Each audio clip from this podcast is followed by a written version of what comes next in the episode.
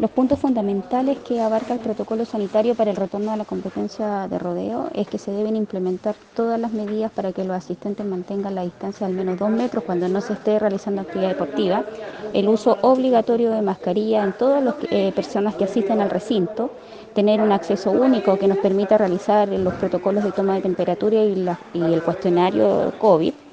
Además que se debe obligar eh, la disposición de insumos de higiene en punto estratégico, en el acceso, los baños, la oficina de inscripciones. Nos comprometimos con la doctora Karen Figueroa, ir a la media luna, verificar las condiciones, incluso dije que iba a hablar con el Ceremi para que pudiésemos ver unos tres o cuatro días antes de la actividad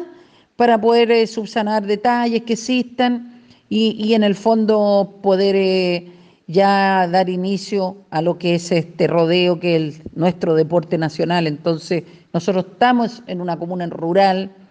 nuestra comuna, como todas las comunas rurales del país, tienen una identificación con la vida guasa, con la actividad del rodeo. Así que todo el apoyo